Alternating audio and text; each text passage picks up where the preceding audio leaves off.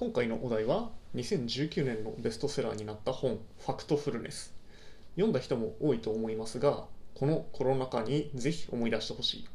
最初にはっきりさせておきますが僕はコロナを怖がるなとか甘く見るなとかそういう話をするつもりはないです。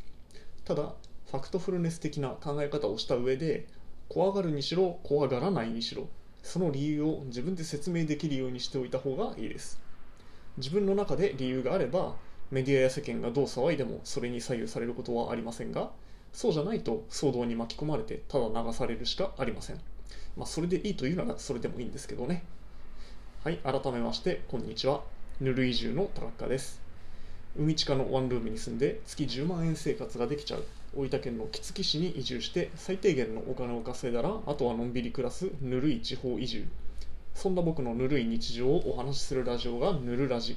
今日も大体10分間どうぞお付き合いください。というわけで1月8日新年明けてからもう1週間経ちましたが関東じゃ緊急事態宣言日本海側は大雪と吸ったもんだしています、えー僕もですね今日朝起きたら窓から見える景色が銀世界になっていてでうちの前の道路もチェーン規制がかかっていてですねあの夏タイヤしか履いてない僕の車では出かけることができなくなりました。孤立状態です。まああの買い出しは済んでるんでね大丈夫なんですけど。さてさて、えー昨日の配信で僕はリサーチにめっちゃ時間をかけるという話をしましたけど今回はその続きでファクトフルネスを目的としたリサーチについてお話しします。世の中はコロナの話ばっかりなので僕はしないで来たんですけどファクトフルネスの考え方を説明するにはいい材料なので今回はちょっと触れますね。でこのファクトフルネスのサブタイトルは10の思い込みを乗り越えデータをもとに世界を正しく見る習慣となっています。そして1章から10章でそれぞれどんな思い込みなのかが説明されています。第1章分断本能。2章がネガティブ本能。あその前に中身を言った方がいいな。分断本能っていうのは世界は分断されているという思い込み。ネガティブ本能っていうのは世界はどんどん悪くなっているという思い込み。で直線本能。世界の人口はひたすら増え続けているというような思い込み。第4章が恐怖本能。危険ではないことを恐ろしいと考えてしまう思い込み。第5章が課題視本能。目の前の数字が一番重要だという思い込み。第6章はパターン化本能。一つの例が全てに当てはまるという思い込み。第7章が宿命本能。全てはあらかじめ決まっているという思い込み。第8章が単純化本能。世界は一つの切り口で理解できるという思い込み。第9章が犯人探し本能。誰かを責めれば物事は解決するという思い込み。第10章焦り本能。今すぐ手を打たないと大変なことになるという思い込みです。まああのね、まあ、本能ってついてるようにですね人間としてそう思ってしまうのは当たり前でで確かね僕もこれ出た頃に読んだだけで最近読んでないんでもう超うろ覚えなんですけどあのこういう本能はそのもともとね原始時代にそれこそ人間がマンモスを追っかけたりとかこうなんか洞窟に住んで寒さをしのぐとかそういう時代を生き残ってくる上であの生き抜くために必要ななんでしょう考え方が元になってるらしいんですよ。なのでこの本能を持ってるのは当然だしそれ自体は悪いことじゃないんですけど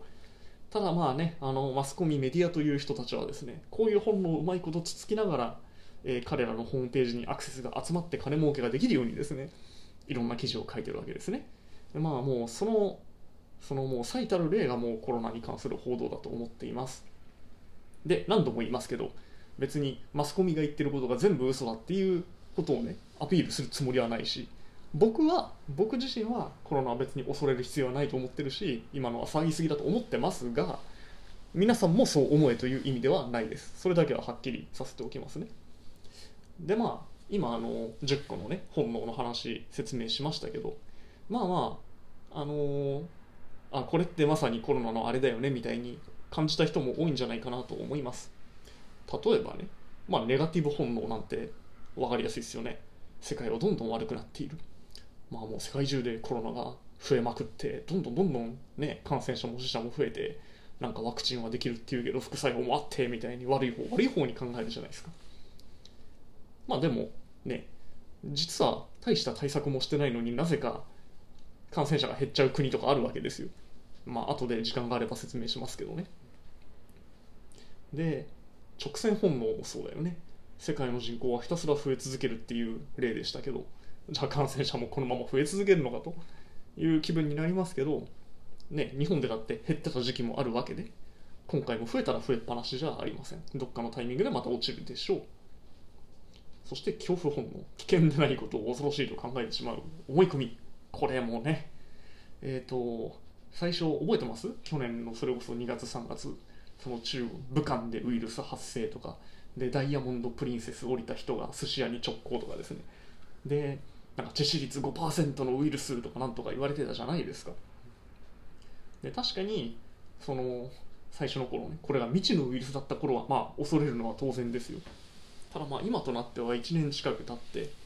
でこのなんだっけなこの日本の11月以降の第3波で致死率を見てみ計算するとなんか0.0何パーセントとかでですねマジでインフルエンザと変わらないとかそういう世界までなってるそうです。はい。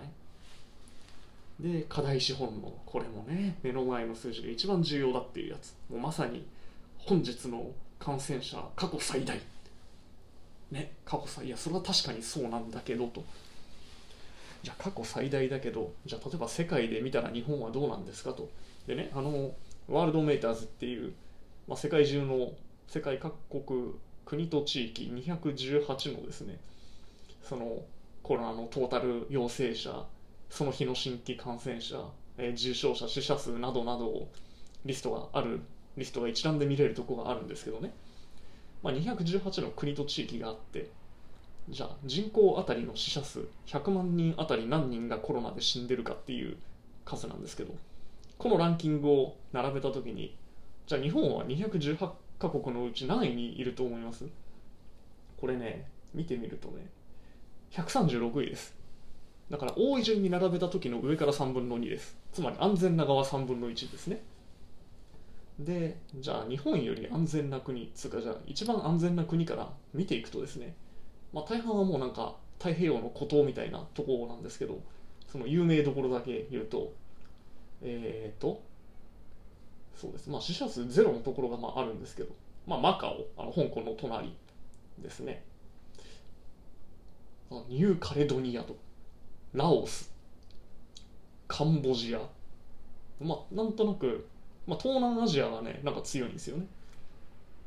でまあここから先は死者が一応多少は出てるところですけど、まあ、台湾とベトナムこれ有名ですね。100万人あたり0.3人です。めっちゃ少ない。あとまあタイとか。でまさかの189位中国です、まあ、人口がね14億いるんで14億分の4600人っていう計算をすると、まあ、だいぶ少なくなっちゃうんですけど、まあ、これは一方でね本当にそのデータ合ってんのっていう疑いもまあ出てくるんですけど。でまあシンガポールとか。まあまあやっぱりなんかなんかねこう東南アジアが多いんですよ。で一方で今読み上げなかった国の中にはなんかこう、えー、なんかねスリランカ、まあ、スリランカはインドの隣ですね。ここももうなぜかなんですよ。じゃあ例えばですよ。日本よりもコロナの死者数が少ないけどもじゃあルワンダとかさ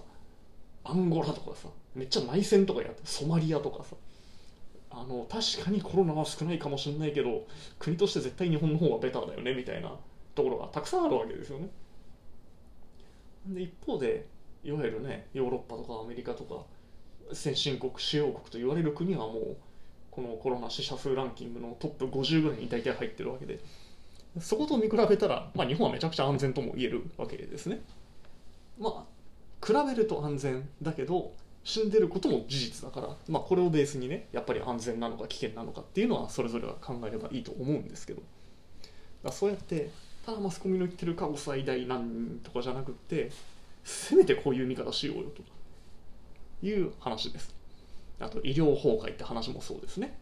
でなんだっけな。なんかさついつい数日前に慈恵医大病院の先生がなんか医療崩壊とか言ってるのはおかしいっていうなんか文章を出してですね、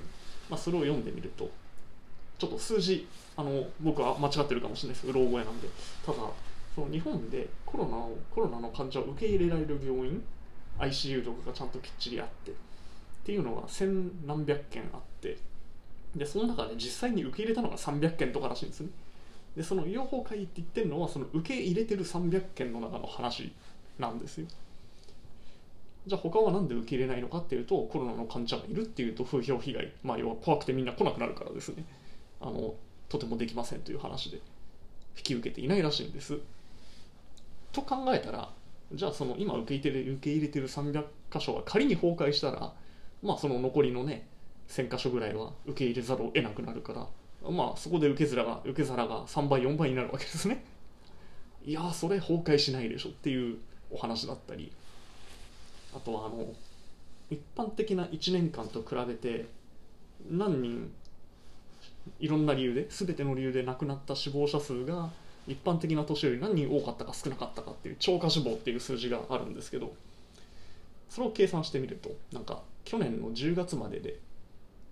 そう2020年の1月から10月と2019年の同じ時期を比べると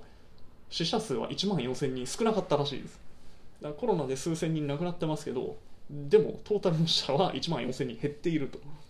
でどうやらコロナ対策しまくった結果インフルエンザで亡くなる方がいなかったからっていうことらしいんです。とまあまあお話ししていたらですねあの用意しているネタの4割ぐらいを使わないまま時間を迎えそうなのでこれで締めますし、まあ、これ以上ねコロナの話しつこくしてもしょうがないのでよっぽどのリクエストがなければしませんけれどもそろそろお時間が近づいてきたので今日はこの辺で締めます、えーこのぬるラジではリスナーの皆さんからのメッセージをお待ちしています。スタンド FM とラジオトークのメッセージ機能からぜひお送りください。それでは素敵な一日をお過ごしください。また明日お会いしましょう。バイバイ。